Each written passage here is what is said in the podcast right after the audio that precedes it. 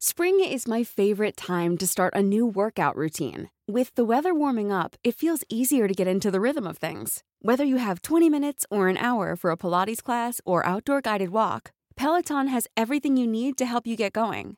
Get a head start on summer with Peloton at onepeloton.com. There's never been a faster or easier way to start your weight loss journey than with PlushCare. PlushCare accepts most insurance plans and gives you online access to board-certified physicians who can prescribe FDA-approved weight loss medications like Wigovi and Zepbound for those who qualify. Take charge of your health and speak with a board-certified physician about a weight loss plan that's right for you. Get started today at plushcare.com slash weight loss. That's plushcare.com slash weight loss. plushcare.com slash weight loss.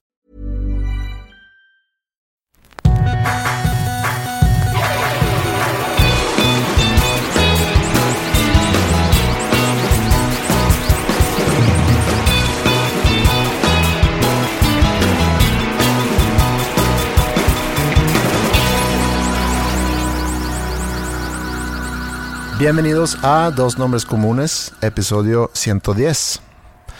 Ayer hablé con mi hermano, tenía mucho tiempo de no hablar con él y tenía curiosidad de, bueno, de, de saludarnos, obviamente, pero tenía curiosidad de preguntar, bueno, ¿cómo te fue durante la visita de nuestra mamá? Y pues platicamos un poco de eso. Y luego me contó algo que me dio mucha risa o que nos dio mucha risa a los dos. Me dijo que su hijo, Hugo, Hugo. quería ir a comprar ropa interior, Chones. chones. Y le digo, ah, perfecto. Dijo mi hermano, vamos a HM y compramos ropa interior. A lo cual Hugo le respondió, no, no vamos a ir a HM. Quiero ir a lo equivalente al Palacio de Hierro, se cuenta. Vamos al Palacio de Hierro. Me mandaste ahí, ¿verdad? ¿No te acuerdas? Sí. Cuando estuve, estuve ahí me dijiste, debes ir a no sé qué tienda. Y fui. Ajá. Porque estaba buscando un, un- una- un cajero. Porque esa noche había en el barco, de regreso, bueno, estuve en un crucero, era en verano. eh, estuve subiendo ahí algunas fotos en, en mi red social. Y, e hicimos un- una parada en Estocolmo, Suecia. Hogar de Andreas Osberg. Ex hogar. Hogar de Andrés Osberg MX. este. Vi el tweet ese que pusiste y me dio risa. ¿A quién, a quién le contestaste? De que porque podemos. Ah, ah, sí. Eh, eh, ¿Cómo se llama? What- whatever. Ah, sí. Entonces esa noche, en el barco había cena con el capitán. Ah, órale. Y Sí. entonces es así como que muy... Formal. Muy formal. Y Sí. pues yo no traía un... un- era de jacket. Ajá. O sea, necesitábamos saco. Saco deportivo, sí. Entonces dije, güey, pues yo no traigo eso. Entonces dijo, "Tra- traigo pantaloncito, traigo unos zapatitos, no traigo un traje, digo, no traigo un saco, entonces voy a ir a HM. Y no sé si te dije en el momento, estando ahí, de que ningún HM de Estocolmo, que es de ahí la marca, me están aceptando tarjeta. No aceptan tarjeta. Que, que- que había un que había un problema. Ah, a lo mejor había un problema. Porque, porque hay tiendas ya en Suecia donde, donde no te aceptan efectivo. Bueno, acá bien. era que no aceptamos tarjeta, está, está caída. Entonces me tardé, no sé, unos buenos 12 minutos en encontrar un, un buen saco Ah. en HM. Digo, nadie, nadie sabe que es HM, ¿no? Sí, creo que saben. Bueno, es, es una tienda. No, no, no, no, no, no, no, no, no me, no me agarras. O sea, se ve, se ve fresón el saco, Ah. pero nadie, nadie ve que es HM y Ok, que me costó ya te- 10 euros. Sí. bueno, el caso es que no me aceptaban tarjeta y me decían, pues, hay Cajeros. Hay cajeros aquí alrededor. Y me metí a una, a una tienda de las que me dijiste. ¿Cómo se llaman? Es una tienda departamental, se dice. sí, sí. Es, como el Palacio de Hierro. Sí, NK. NK, Ajá, exactamente. es, NK es em, The Nordic Company, hace cuenta. Sí, era Donde N- tienen muchas tiendas de muchas marcas como, Como un Palacio de Hierro. Sí. Entonces entro y no encontré el cajero. No lo encontré y ya traía semi prisa porque tenemos ya que regresarnos a, al barco. Y pues no compré. ¿No mi- compraste No saco? compré mi saco. Llegué a la cena con el capitán sin saco y la gente me volteaba a ver como si no pertenecía yo ahí. Eh, fue 30 segundos de incomodidad. Dije que sabes que ustedes me la pelan porque pues, ustedes tienen calor y yo no. Y ya esa es mi historia. De NK. De NK slash HM. Sí. Bueno, hace cuenta que eh, Hugo le, dice a mi hermano, no vamos a ir a HM, vamos a ir a NK, porque quiero ver diferentes marcas. A lo cual mi hermano responde, estás loco que vas a ir a pagar una lana por chones. De acuerdo. No viene al caso. Y Hugo le responde, pues yo lo voy a pagar. Y pues cambió bastante la actitud de mi hermano. Dice, ok, está bien, vamos, encantado. Si, si tú no vas a pagar, vamos. Entonces van a esa tienda. Hugo va y busca las opciones de chones que ofrecen ahí. Y por mientras, mi hermano Marcus se llama, va y checan las ofertas. Dice, había muchas ofertas. Había descuentos de 70%, 50%. Y ve una chamarra que le gusta. Se pone la chamarra y en eso viene Hugo. Y, y dice, oye papá, se ve increíble esa chamarra. Se te ve muy, muy bien. Y dice mi hermano, como si fuera un pinche vendedor trabajando en esa tienda. Creo que Hugo es un, es un maestro en la manipulación. Ahí te va lo que estaba pensando Hugo. ¿Cuántos años tiene? Tiene 14 años. 14. Se arrepintió. No, no se arrepintió. Fue a base de mentiras a la tienda departamental con el yo la pago. Ajá. Es tu hermano dice, huevo, pues, para que se vaya educando en lo que cuesta el dinero. Entonces llega y ve que su papá se pone una chamarra y que ah, me queda con madre. Y entonces llega y dice, papá, te ve increíble, cómprala. Entonces tu hermano como que le da gusto de que sí, a huevo, se me ve cabrona, me la voy a comprar. Y como ya va a gastar, pues de una vez, ándale, ya, échame tus calzones. ¿Lo logró? ¿Va así la historia? No, no termina ahí. Ah. Dice mi hermano que no, pues yo no vine a comprar cosas. Entonces no voy a comprar la chamarra. Hugo paga sus chones y regresan a la casa. No le jaló el plan.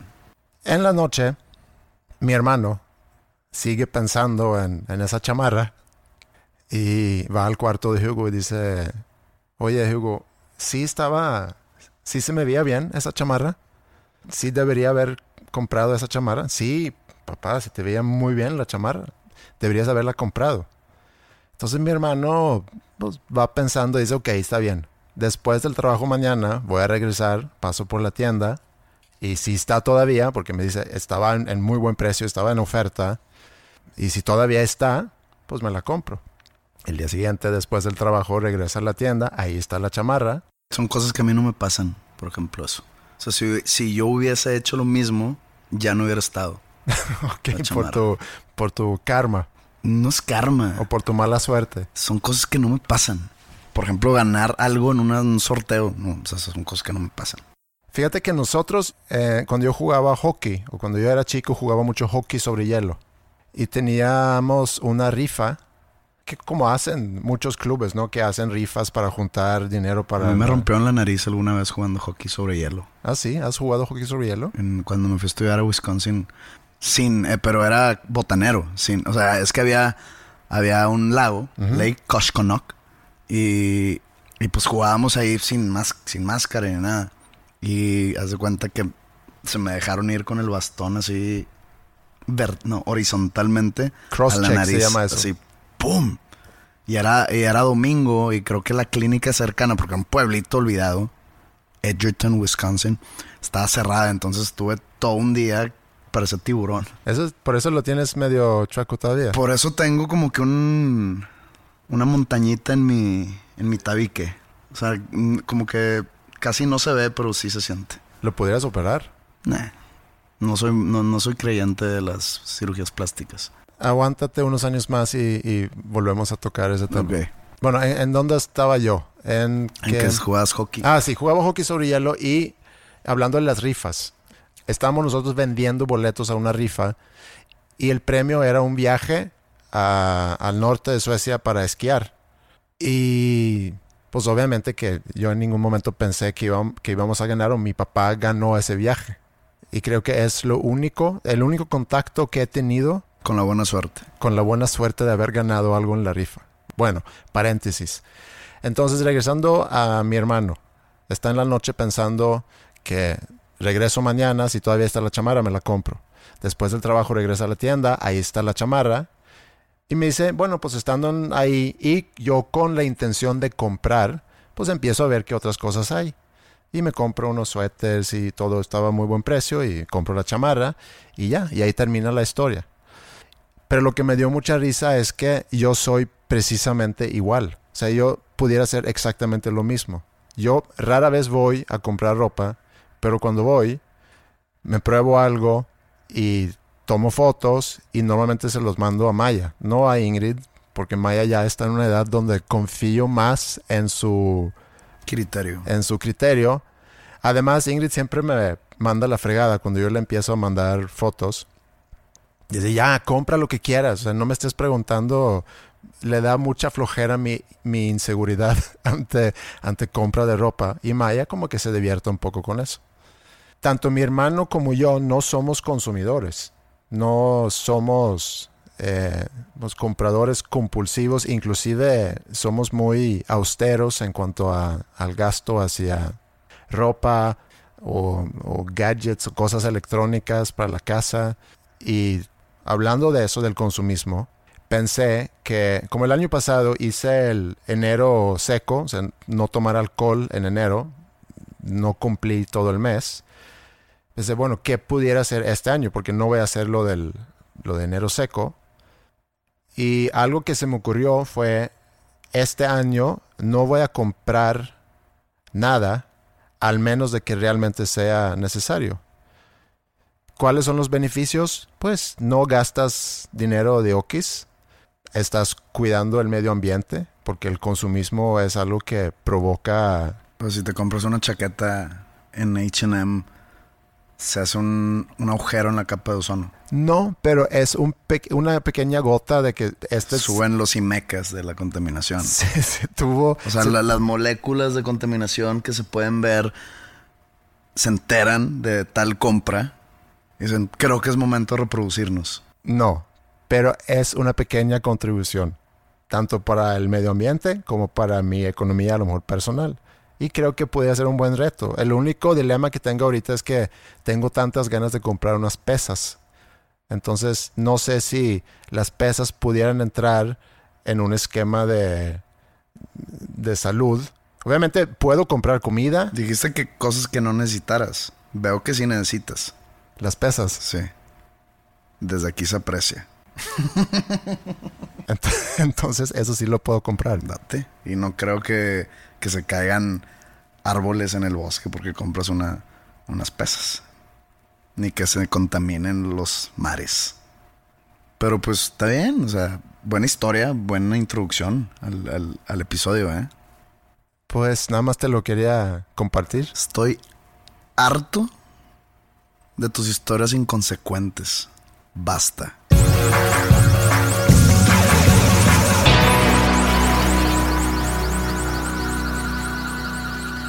Vi Roma. Ok. La semana pasada. Mm. Tengo una pregunta. ¿Me tuvo que haber gustado Roma? Eso ya lo preguntaste y te dije, pues no, no te... No, pero antes no lo había visto. Ahora ya la vi. No. Me dio mucho gusto el saber las nominaciones. La verdad. O sea, me... ¿Pero por qué te da gusto? Por, porque es mexicano y porque se voltea a ver a cosas buenas que se hacen aquí. Mm. ¿Eh? Estás cambiando Por, un poco tu actitud. No, no, no, no, no, espérate. Antes has sido Ah, muy espérame. crítico. Espérate. Me gusta que se voltee para acá por la razón que sea. Me dio gusto eso. Todavía no veía la película. Me dio gusto que, que se reconozca el, pues el trabajo de mexicanos por mexicanos Mm. en México Mm. con producción mexicana, ¿ok? O es producción gringa. No sé, pero Es producción mexicana hasta donde yo... sé. tú antes, siendo que los mexicanos siempre ganan los Óscares, Yo decía, porque eh, se celebra el talento de él, no la película en sí, porque no es una película mexicana. esa película Por ejemplo, mexicana, The sí. Revenant, o Birdman, o Gravity, mm, eh, o la de Guillermo del Toro, ¿cómo se llama? eh, The Shape of Water. The Shape of Water. En esta ocasión me dio, me dio mucho gusto que se voltee por las razones que sea. Y ahí te va a, a lo que voy. Vi tantas nominaciones que dije, pues es que entonces deben- tiene que estar buena. Entonces, pues me la di, ¿no? Me tardé tres días en verla. Tú sabrás si eso es bueno o malo. Tú... Yo me tardé tres días en ver Birdman. Bueno, yo me tardé tres días en ver esta. Pueden ser muchas circunstancias. Y la verdad, no porque me- eh, eso de que me dio sueño y me quedé dormido, no. Hay como un mantra que dice, si no tienes nada bueno que decir sobre algo, no digas nada. Pero pues aquí estamos en un, en un medio de comunicación. Y, y ahí no aplica. Y aquí no aplica. Yo creo que a lo mejor a- aquí aplica más que en otro Mm, lugar. Ok.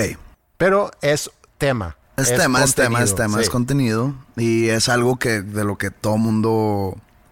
Es, es algo de lo cual todo mundo tiene opinión. Sí. Entonces, vamos a dar nuestra opinión. Yo, yo entiendo que hay películas situacionales y hay películas de trama. Esta nos topamos con una película situacional.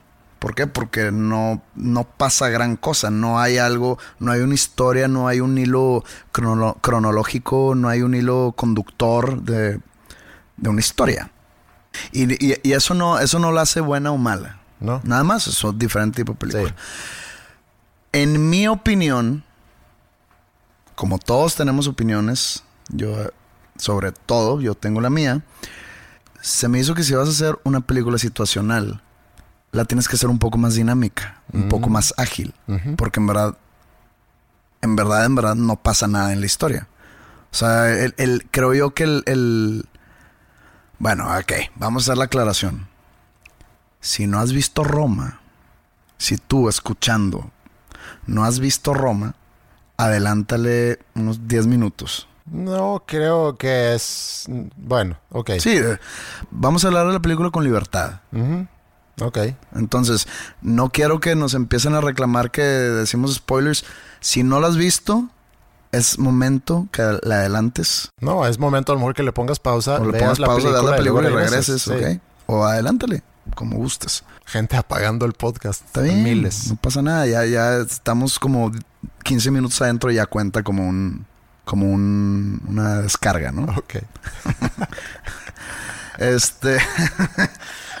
bueno, eh, creo yo que si haces una película situacional, porque el clímax de la película, para mí, fue todo el proceso del, del dar a luz, o, o cuando. ¿Cómo se le dice cuando se le cae el agua? O, Sí, se le rompe, Rompe la la fuente. fuente, eso. Ujú. desde ahí hasta que pierde el niño. Ajá. ¿Por qué? ya avisamos. El spoiler, ok. Ya avisamos. Ok, está bien. Hasta que pierde el niño. Ajá. Eso para mí fue el, el clímax. Antes y después no pasa nada. Ok.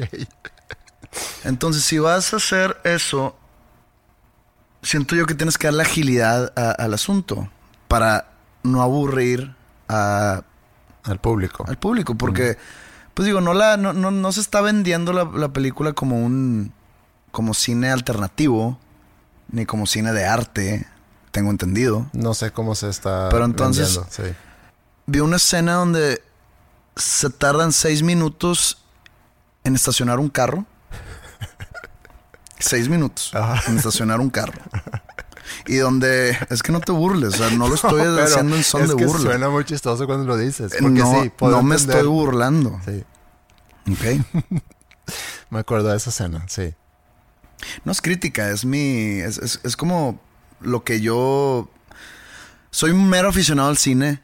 Soy un pendejo. No sé de cine, no sé de cinematografía, no sé nada de eso. Es mi opinión, es la opinión de un pendejo, ¿ok? Y no que valga menos mi opinión, pero pues es la opinión de un güey que nada más vio una película. No eres un experto. No soy hablando del ni, tema. ni, ni cerquita. Pero entonces dije, va, y, y estamos hablando de esta película porque así como hay, o sea, hay 500 mil películas de este tipo. Y, y- y- y no por, no, o sea, no porque se parezca a otra, sino que sean situacionales. Entonces estamos hablando de ella o estamos digamos, criticándola porque pues está en boca de todos esta película. Bueno, no estamos. En este caso, tú eres. quien- Bueno, yo, Ajá. ya sé, porque tú no tienes los pantalones para hacerlo. No, yo tengo a lo mejor otros. Entonces- No, bueno, yo platiqué de la película. Entonces- ¿Qué quieres que te diga ahorita? Deja acabar. No puedo yo ahorita, nada más porque tú estás haciendo eso, hacerte segunda si yo hace una semana o dos dije otra cosa. No me acuerdo de lo que hayas dicho. Bueno, nunca te acuerdas Entonces, de nada. Pero déjame te hago una pregunta nada más, como Dame un una- paréntesis en eso. pregunta.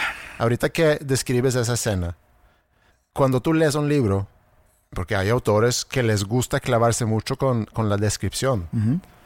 no, no tengo un ejemplo a la mano, Stephen pero King. no sé si lo hace Stephen King. Tengo Sí mucho de no leer. se, se, se clava mucho en detalles. Editando un podcast hace poco, me di cuenta que dije Leer. leer. Pero cuando, cuando pasa eso en un libro, ¿te lo brincas? Yo muchas No. veces lo brinco. Mm, A ver, a veces cuando lo sobrehacen, sí me aburro. O cuando le ponen muchos adjetivos a una situación, cuando escriben de más algo. Pero entonces, regresando a Roma. mm, Bueno, ¿se te hizo aburrida? se- no, que no, no, pasó no, no, nada? no. O sea, no, no se me hizo aburrida. Tiene escenas aburridas. Me gustó mucho el detalle de arte. Y cuando digo arte es como Visual, todo, el- todo sí. lo visual y- y La foto. no la foto en sí, todos los detalles, por ejemplo, cómo ponen a Banca Serfín, cómo ponen todos los pósters de Luis Echeverría, de, del Partido Popular Socialista, que en ese entonces, pues no que era popular, pero era la oposición del PRI, del PAN, el PPS, que obviamente no, no vivía en, ese, en, en- en esa época, porque creo que era en el 70. Sí, 60 o Este, 70. los pósters del Mundial de México 70. Sí. Eh, muchos, muchos detalles de ese tipo para ponerlo en contexto me gustó mucho, mucho, mucho. Eso fue de las cosas que más me gustaron. Pero hubo algo, lo que, lo que más batallé con la película, la estaba viendo y no sé si ya lo he dicho aquí antes, creo que sí. Lo, lo- lo comparaba con películas de Alfred Hitchcock de los 40, de los 50. Que siempre el audio en películas mexicanas, como que siempre me hacen ruido, como que, como que no se escucha bien. Y me pasó lo mismo en Roma. Batallaba mucho en escenas, sobre todo en escenas donde había bullicio, en entender el diálogo. Entonces, tuve que poner subtítulos. A tienes mal sistema. no, de- no, no, no tengo mal sistema. Eh, en- eh, al contrario, tengo buen sistema. Y lo dije, a ver, chance están fallando hoy mis oídos. Chance amanecieron mal mis oídos el día de hoy. Pero te tardaste tres días en ver la película. Sé, ¿Los tres no- días te pasó lo mismo? Chance, no sé. Hubo una escena, y me clavé mucho porque la vi varias veces, donde creo que es año nuevo, y están como que en una fiesta, adultos y niños, y empiezan a hacer la víbora de la madre y la madre, que se me hace raro, no sé si en los 70 hacían eso de diversión. Y había niños, mientras ellos hacían la víbora de la madre, había niños jugando en el piso. Y se escucha como que pues están en la fiesta y que los adultos van cantando. Y hay una toma donde se ve un niño, que no me acuerdo si es el hijo chiquito o es otro niño, que trae un teléfono de aquellos entonces en la mano Ujú. y lo golpea en el piso dos veces. Y no suena el golpe. No suena el golpe del teléfono y es y no es como que estaba en el fondo, no, el niño está en primer plano. Y le pega así y no suena, no, no suena ni un crack, nomás sigue la fiesta nada más. Ujú. Entonces dije, ah, cabrón, me regreso. Le dije, oye, esta película sufre mucho el sonido. De seguro no está nominada en este caso.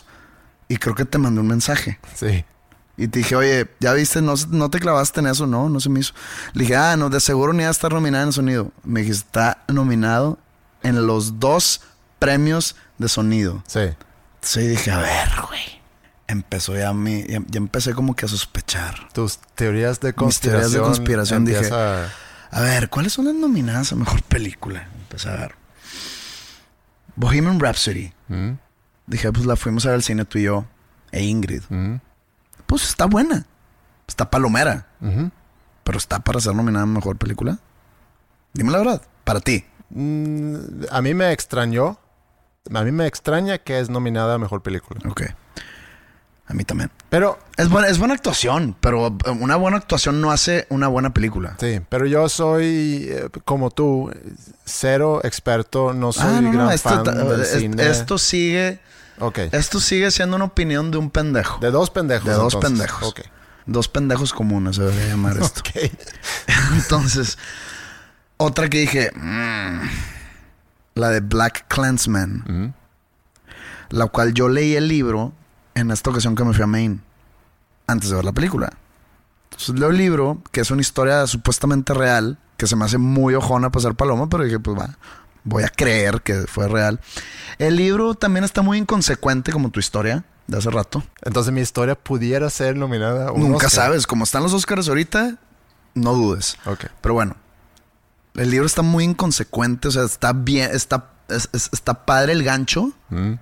Se trata de, de un policía de color afroamericano Mm. en los años del Ku Klux Klan Mm. en Estados Unidos. Ku Klux Klan es como una sociedad eh, de supremacistas blancos. Muy cristianos, ¿no? Sí, pues Sí. como todos los racistas. ¿no?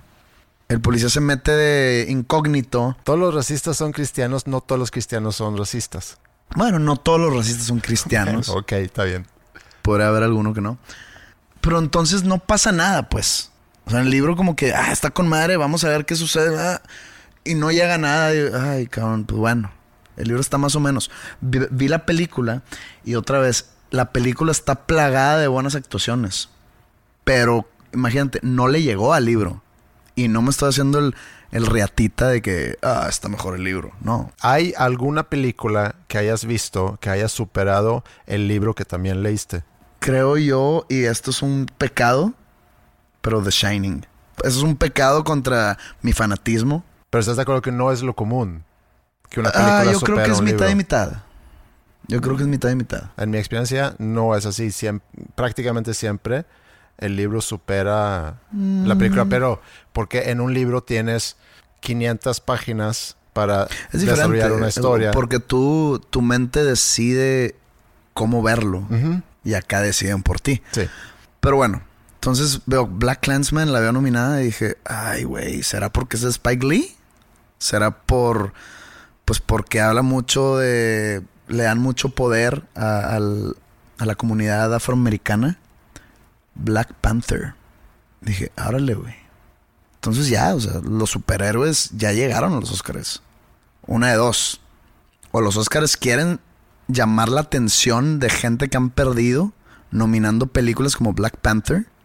O habrá habido un tipo de soborno del, del Marvel, de la empresa Marvel. A que, oye, pues es la película más exitosa de las 30 que hemos sacado. Que pues, son, son taquilleras, son películas blockbusters. Sí. Pero pues así, Óscares, mejor película. Entonces dije, hay una tendencia aquí. Lo malo es que no he visto otras de las que están nominadas. He visto nada más Roma, Black Clansman, Rhapsody y Black Panther. Bueno, no sé cuáles son todas las películas nominadas. Sé que está eh, Green Book, que también habla sobre temas raciales y homosexualidad.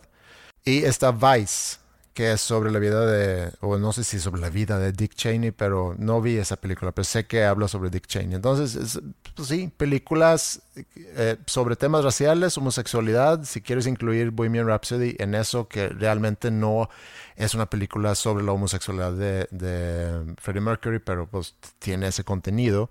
Pero si nos regresamos y vemos, bueno, ¿cuáles son las películas que han ganado en años anteriores?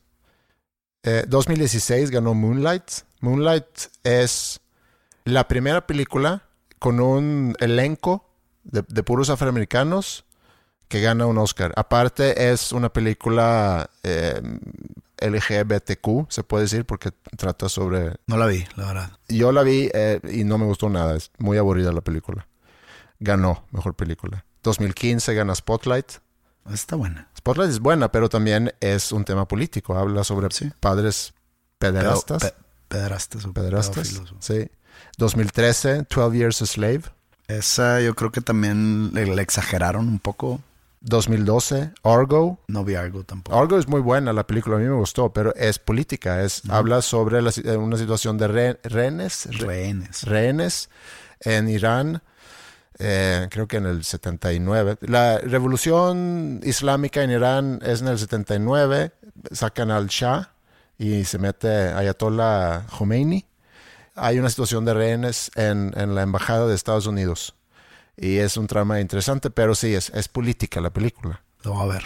Y entonces, en, en los últimos años, no es poco común que ganan películas que tiene un que, que tiene algo que ver con temas políticos. Como que los Oscars quieren convertirse trascenden- trascendentes hacia lo comercial o llamar la atención de más público porque han estado perdiendo audiencia. Entonces, digo, pues los Oscars necesitan atención, necesitan audiencia. Es, es un programa, es un negocio. Por ahí va. A lo mejor deberíamos eh, en, en algún momento de este podcast hablar con Rafa Sarmiento. Él es eh, comentarista de los Oscars, ve todas las películas, sabe mucho sobre todos los premios porque es comentarista para TNT eh, de los Oscars, de los SAG Awards, de los Golden Globes, de los eh, Me gustaría saber su Choice. opinión sobre este tema. A ver si él dice que soy un pendejo o que está, está de acuerdo conmigo. ¿Mm? Yo estoy siendo objetivo. No. No, sí estoy siendo objetivo. Tú empezaste este tema con esa pregunta. Me tiene que haber gustado. Y el hecho que haces esa pregunta es la opinión en general. No, no estamos hablando de esto porque es una película mexicana este, estando en los Oscars. No, es porque yo la vi como una, una obra. Mi punto es que cuando el público entra a ver esa película aquí en México, oye, pues una película mexicana, Alfonso Cuarón, eh, dicen que es una, es una gran obra. Quieres que te guste la película antes de verla. Quieres que te guste porque eres mexicano y quieres que un producto mexicano sea bueno. Yo creo que tú entras a ver esa película y inconscientemente estás pensando, ojalá y no me guste. No, señor. Yo quiero tener mi opinión propia. Todo lo que te he estado diciendo, yo no leí ningún artículo, no vi nada ni pre ni post. No he leído nada. Esta opinión que te di es totalmente mía. Ahora, ¿existen las opiniones totalmente propias? Porque siempre... Ahí te va un ejemplo perfecto, ¿ok? Te va un ejemplo perfecto de sobre las opiniones no propias. Hace muchos, muchos años, allá por el 2006, Panda saca un disco que se llama Amantes Untamentes, ¿no? En, en octubre de 2006. Y ese mismo día salió el segundo disco de The Killers, ¿Mm? que se llama Sam's Town, ¿ok? Ese día Panda tuvo una firma de autógrafos en no sé qué tienda en, en la Ciudad de México. Y al momento de que llegamos, como que la tienda dice, pues ahí les regalamos unos discos. Y a mí me regalaron el, el- el de The Killers. Y yo había leído por ahí que el disco sonaba mucho a Bruce Springsteen. Unas críticas en Rolling Stone o en otros lugares. Y pues yo lo escuché y dije, pues no se me hizo.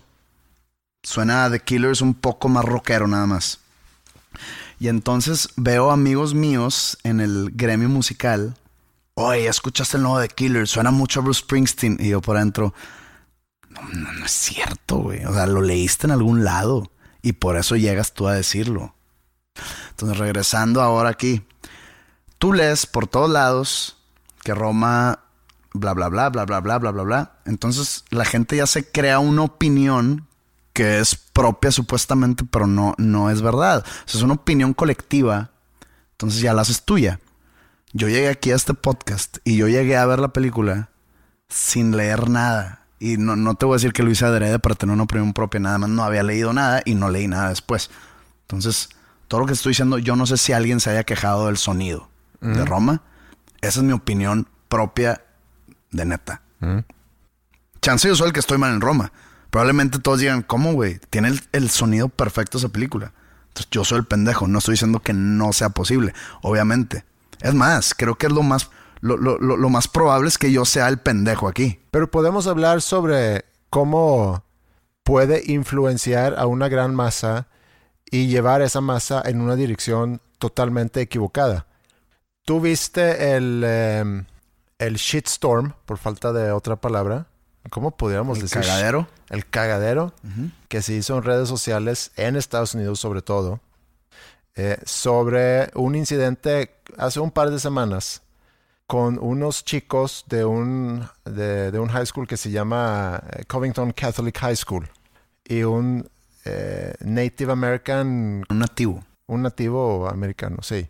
¿No? ¿No No, viste no eso? supe. Bueno, Un grupo de chavos eh, están en Washington, D.C., niños blancos de una escuela católica con sus gorras de MAGA, Make America Great Again.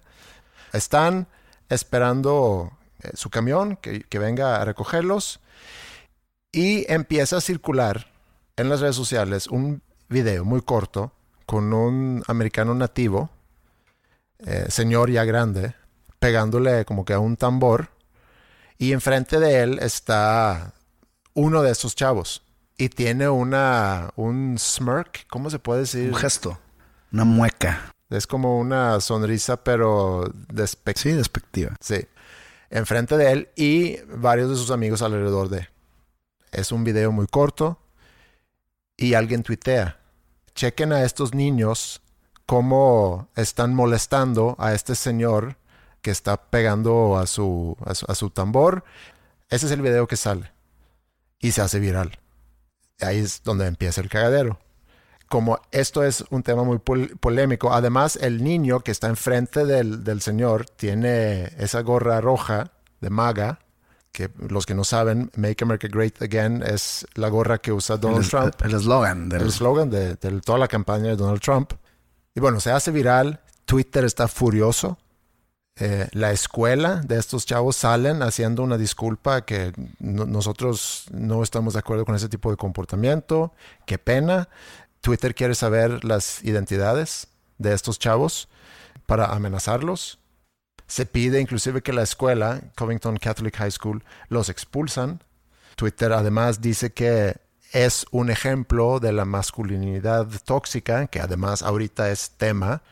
Es más, déjame te pongo audio de CNN para ejemplificarte un poco cómo se estaba reportando esto.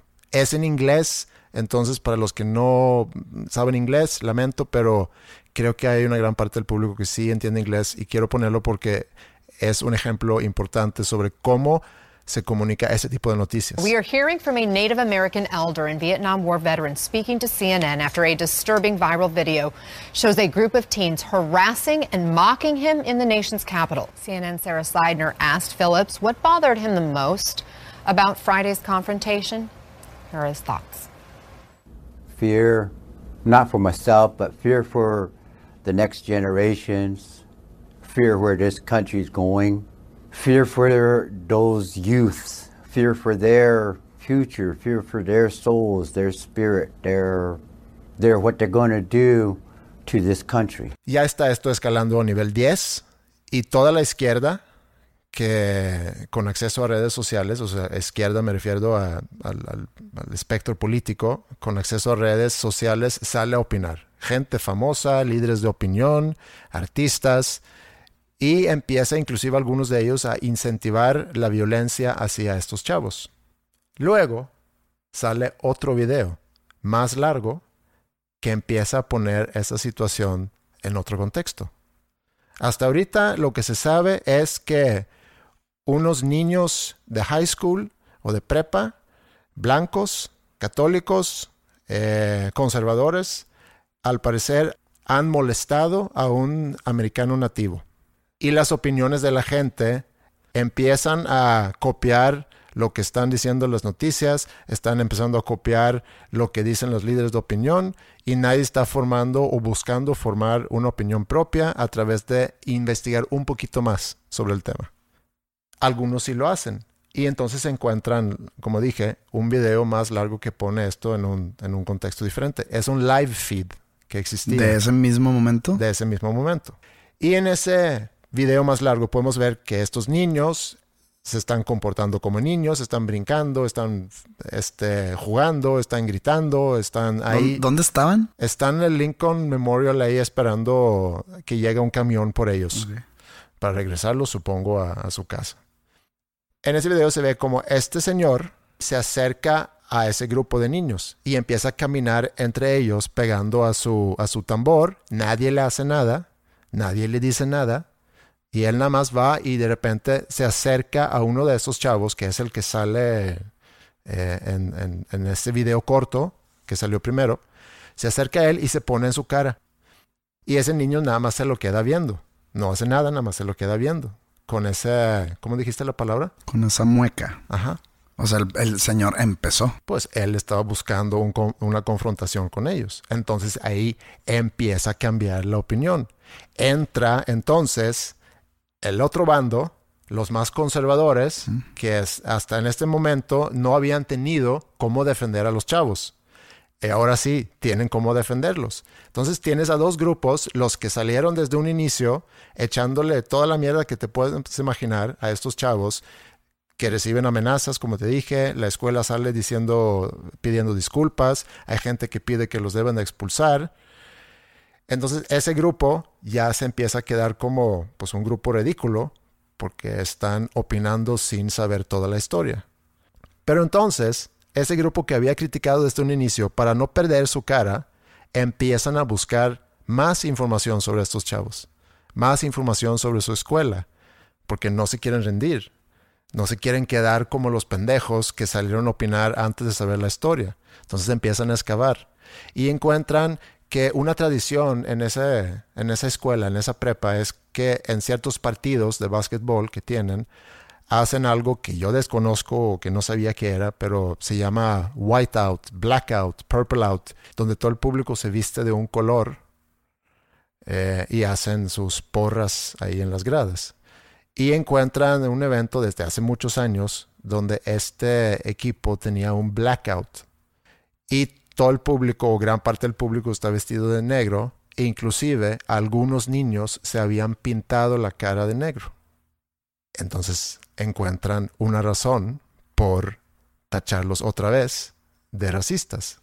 Bueno, blackface es algo que se usaba en la, en la comedia antes para pues, burlarse de afroamericanos o por tratar afroamericanos y luego ya se volvió muy mal visto y, hoy en día es una ofensa muy grave. Entonces encuentran ese video, ven unos niños que eh, no solamente se vistieron en negro, sino que también se pintaron la cara negro. Dicen, mira. Pero ya están buscándole tres patas al gato, o sea, era porque están apoyando un equipo pero se genera un debate alrededor de esto. Los que defienden dicen, no, este niño se está pintando como Venom en no sé qué película de superhéroe. Eh, me hace que la gente está muy aburrida. Sí, se vuelve algo muy, muy ridículo. Entonces, desde que sale un video, que es una parte nada más de un video muy largo, se hace un cagadero en Twitter, la gente sale opinando sin realmente formar una propia opinión, sino más bien dejándose llevar porque es un tema de hoy en día que genera mucha polémica y que logra, que logra juntar masas. Sale otro video que lo pone en otro contexto, empiezan a buscar más información. Entonces, para responder a la pregunta, si tenemos opiniones propias, no, no creo que somos muy buenos para formar nuestras opiniones propias porque nos da mucha hueva.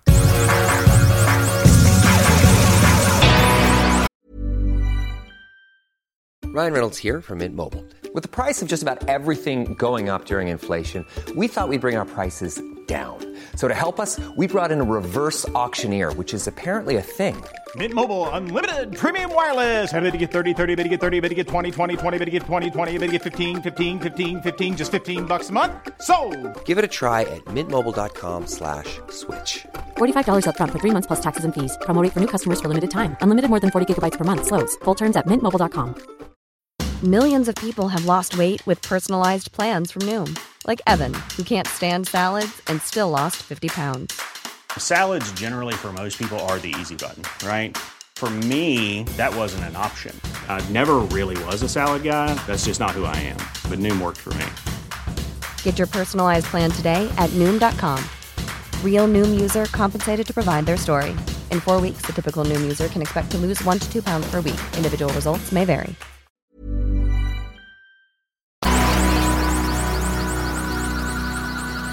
Antes de ver Roma, vi un meme que me dio mucha risa. Ya, ya habían anunciado las nominaciones y nominan de mejor actriz a Cleo.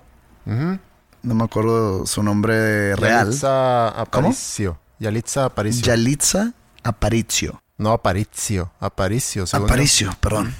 Vi un meme, mucha risa, que la primer mitad del meme, o sea, la parte arriba salen, no sé cuántas, cinco actrices mexicanas acá súper guapas, estileronas, como que en una, en una alfombra roja.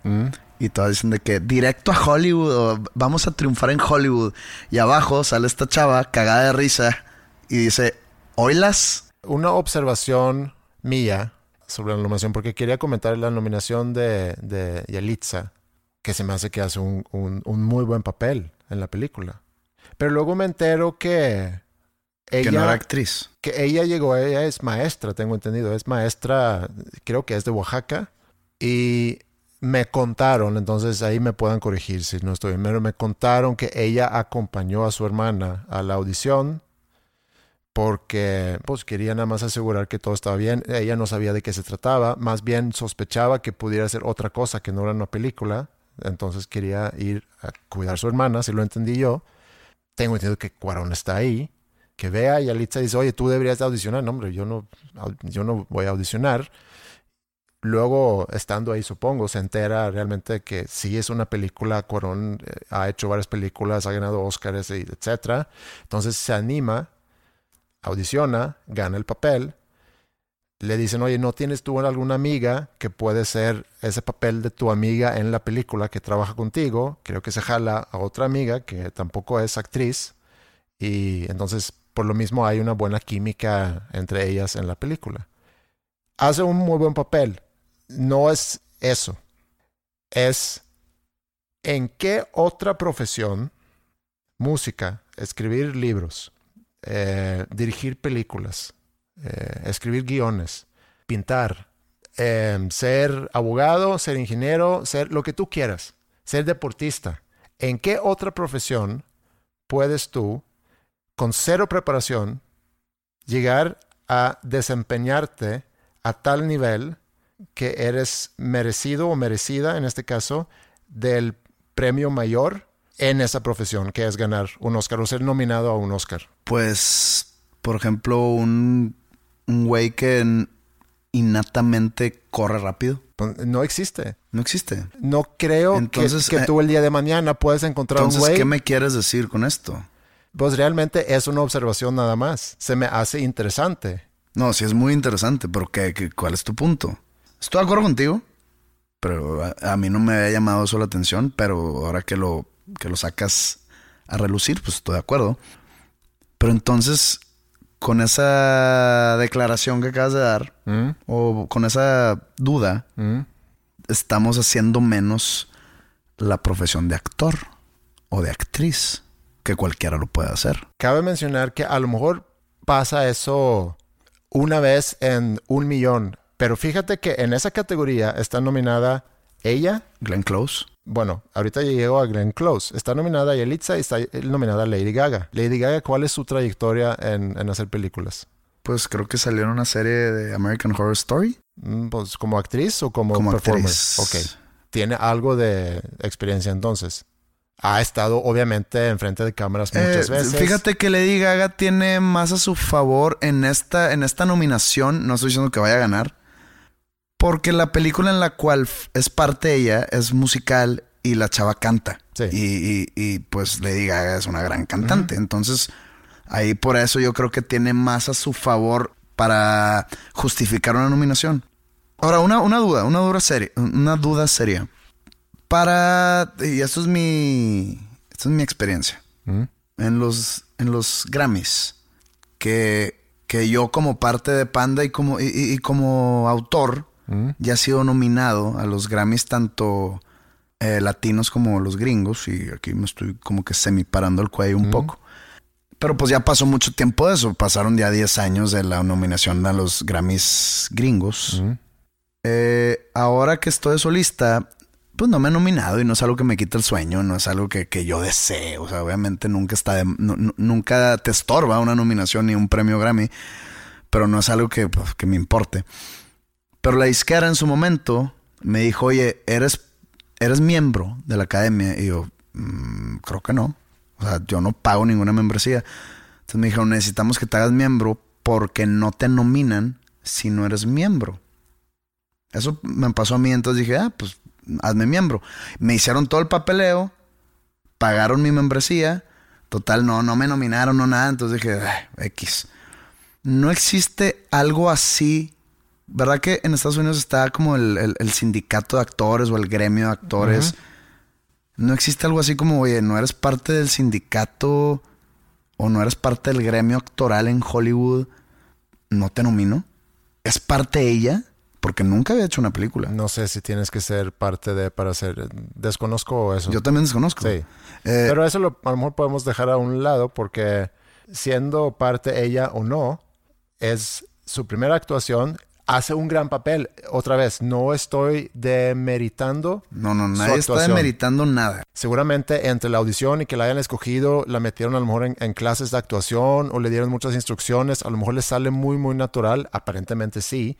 Y qué bien, hace un gran papel. Pero otra vez, no hay otra profesión, según yo, donde puedes lograr el mismo, el mismo nivel de reconocimiento sin previa experiencia. Porque de repente dicen, no, hombre, esa banda pegó de un día para otro. Esa banda pegó un día para otro, según tú, porque ahorita los conoces. Llevan 10 años rascándole en bares, tocando ante cinco güeyes y han ido trabajando, trabajando, perfeccionando. Digo, también existe la banda que sí se formó en una oficina y que de repente hicieron superestrellas. Bueno, si existe esa Pero banda, esa, entonces cae mi... pero el talento, por más que se haya armado, Mm. Pues el talento de cada miembro de esa banda o de ese artista no se hizo de la noche a la mañana. No es como que yo, que pues nunca he cantado, pero pues vamos a darle. Y Grammys, pues no, nunca ha pasado. Entonces, ahí te va. Con- por, eh, por eso que me acabas de decir, yo quiero que gane esta chava. Mm. Quiero que gane Cuarón el mejor director. Porque sería, creo que, cinco años seguidos de mexicanos ganando el mejor director. Algo así. Me gustaría, me encantaría que Roma ganara mejor película, aunque no haya sido de mi total agrado. Yo quiero que gane. Pero entonces, la nominación de esta chava es real. ¿Por qué? Yo vi en verano una película en el cine de terror que se llama Hereditary. Vi ahí la mejor actuación de una mujer en todo el año, que es, es de Tony Collette. Y, y sí, o sea, sí está increíble. Deja tú la película, la actuación de ella. Entonces, ahí, viendo la película, dije, está para Oscar esta actuación. Pero luego dije, "Mm, está en una película de terror. La van a descartar, no la van ni a voltear a ver. Y dicho y hecho, ni en los Golden Globes, ni en las no sé qué madres, ni en no sé cuál, ni el Oscar la tomó en cuenta. Así como el Oscar busca películas con un fondo político o social, como Vice, como Roma, como Black Clansman, como Black Panther, de esa misma manera descartan películas de otros géneros como la ciencia ficción y como el, el horror y demás. Ahora ya tomaron en cuenta las películas de superhéroes. En un futuro tomarán en cuenta las películas de terror. A lo mejor sí. Get Out fue... eh, Pero trae ese, trae ese fondo social también. A lo mejor. Pero ahorita, hace rato mencionaste a Glenn Close. Glenn Close, actriz, 70 y feria años, eh, también nominada como mejor actriz en la misma categoría que Yelitza y Lady Gaga. ¿Ella qué estará pensando? Ella estudió actuación, empezó su carrera en los 70 o sea, lleva 40 años de trayectoria haciendo seguramente teatro, películas, televisión, dramas, todo tipo de, de trabajos en ese gremio. Está en la misma categoría nominada al premio mayor para un actor o actriz. ¿Tú crees que tenga así como que un tipo de, no rencor, pero un tipo de envidia o de algún, al- al- algún sentimiento negativo en contra de, en contra de Yalitza? Pues no sé. Necesitamos investigar más sobre eso porque se me hace, es, es un tema interesante. Creo que no vamos Es a... que no es de investigar porque no va a haber nada ahí afuera. Esto ya, te digo, es teoría de conspiración. Todo eso es teoría de conspiración. Repito, espero en verdad que gane Roma mejor película, mejor director, que gane esta Yalitza. Yalitza. Les, les- les deseo, si es que escuchan esto, les deseo el, pues el mejor éxito o el total éxito. Y pues Si escuchan esto. si escuchan esto, si está Yalitza escuchándonos en, en su recámara, les deseo el total éxito y en verdad de corazón, ojalá y ganen.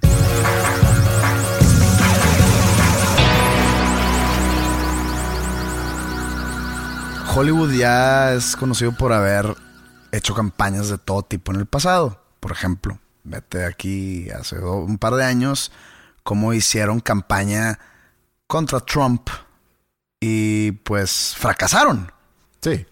Y no sé, la, verdad no sé cuál sea el, en el presente la popularidad de Donald Trump, pero estoy seguro que si mañana fueran las elecciones otra vez, o sea, las de que se acaba su primer término, que es de cuatro años, estoy seguro que ganaría otra vez, la, ganaría la reelección.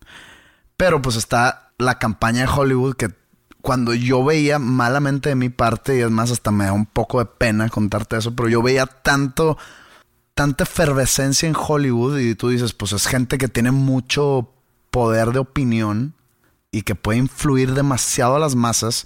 Digo, no hay manera que si está toda la industria del cine, toda la industria de la música, toda la industria del entretenimiento, estaba en contra de Trump y aparte activos, no es de que no, pues yo la verdad no, no, activamente en contra de Trump, dije no hay manera que gane. Y ganó. Ahora, si, si en verdad nuestra teoría de conspiración de que Hollywood está haciendo campaña, tanto apoyando a las minorías, o como que, o puede ser también ah, dándose así como un, una palmada en la una espalda. palmada en la espalda, como que mírame a mí, siendo progresista, nominando a. Incluyente. eh, siéndome incluyente y progresista y nom- eh, nominando a actores de la minoría. Entonces, ¿crees que esto le, le reditúe algo a Hollywood cuando en el pasado no ha redituado? Pero creo que eh, es un poco triste decir eso, porque si no fue así en el pasado, creo que más bien se debe a que no había oportunidades para esos grupos, a lo mejor, a participar en películas. Y hoy en día sí lo hay, entonces no es que Hollywood se está dando una palmada en la espalda nominando una minoría, sino que ahorita hay más variedad y pues entran a la contienda junto con todas las demás películas. Entonces ahorita existen más bien esas películas. No, no, no, yo sé, yo sé. Y, y, y, que tienen calidad, tienen calidad. Y por algo han ganado. Pero no creas que es como una, un- una, una cachetada de guante blanco contra la hoy administración de Estados Unidos. Como que, ah, tú estás defendiendo una postura retrógrada, racista, de odio, separatista totalmente. Y nosotros que representamos, digamos, algo muy americano, que es Hollywood, estamos nominando a gente por la cual tú estás luchando en contra. Mm. A ver, nada más como aclaración. Todo lo que escucharon y todo lo que platicamos aquí en este episodio es mera especulación. No sabemos si hay teorías de conspiración atrás. No sabemos si, si Hollywood está nominando todo tipo de actor y actriz eh, por ser incluyentes. No sabemos si, si hay un tipo de soborno de Marvel. No sabemos si Hollywood quiere eh, ordeñar la vaca de las películas de superhéroes. No sabemos nada de eso. Esto fue una conversación, digo, que se grabó, pero que pudo haber pasado en alguna peda. Eh, entonces, nada más. Dos pendejos comunes. Dos pendejos hablando de pendejadas. Mm. Tómenlo así.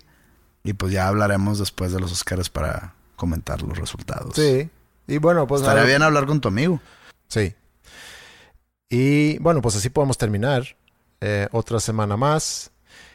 Eh, los que no saben, eh, José, que está aquí enfrente de mí, eh, también hace música, no nada más hace, hace podcasts, sino también, digo, has escrito libros también y haces música. Hoy, viernes, sale una canción nueva tuya. A lo mejor podemos aprovechar la plataforma que tenemos aquí en el podcast para darle como que un, Un empujón. un empujón. ¿La introduzco o algo así? Sí, por favor. Bueno, esta canción se llama Final Ruin. Eh, cuando la anuncié, mucha gente pensó que, que el título era en inglés, de que cómo dijiste que nunca vas a cantar en inglés y Final Ruin. Y, y yo- y- y la verdad no lo tenía presente. Cuando ya me dijeron, dije, uy, sí es cierto. o sea, sonaría como en inglés, pero no es Final Ruin, Ruin siendo un adjetivo. Es una canción independiente, no está, no es parte de ningún disco, no será parte de- del cuarto disco que saldrá muchos meses después. Es como la de Ojalá, que también es independiente. Es como mi perspectiva mariachi de la música. Y ojalá les guste, se llama Final Ruin. Y esto fue Dos Nombres Comunes, episodio 110. Episodio 110. Eh, un saludo a todos, que tengan un feliz domingo de Super Bowl.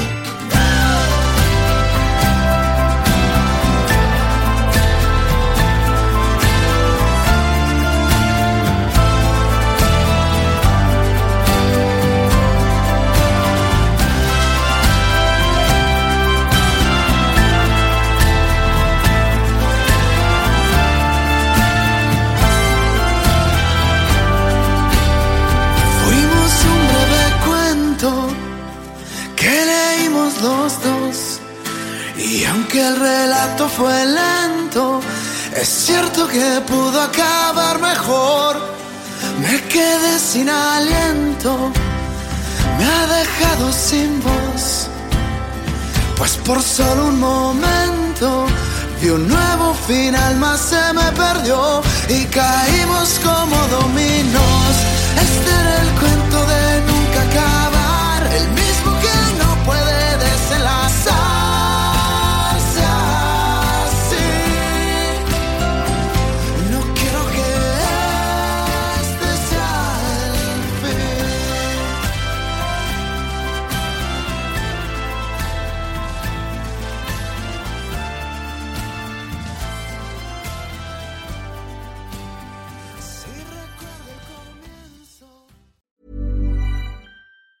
If you thought the only way to get a more defined jawline with natural looking results was through surgery, think again. Juvederm Volux XC is a non surgical injectable gel filler that improves moderate to severe loss of jawline definition and can help you achieve natural looking results with little downtime. Even better, this improved definition lasts up to one year with optimal treatment. No maintenance required. Improve jawline definition for a smooth, sculpted look with Juvederm Volux XC. For important safety information and to find a licensed specialist, visit juvederm.com. That's J U V E D E R M.com. Not for people with severe allergic reactions, allergies to lidocaine, or the proteins used in Juvederm. Common side effects include injection site redness, swelling, pain, tenderness, firmness, lumps, bumps, bruising, discoloration, or itching. There's a risk of unintentional injection into a blood vessel, which can cause vision abnormalities, blindness, stroke, temporary scabs, or scarring. Talk to a licensed specialist to find out if it's right for you.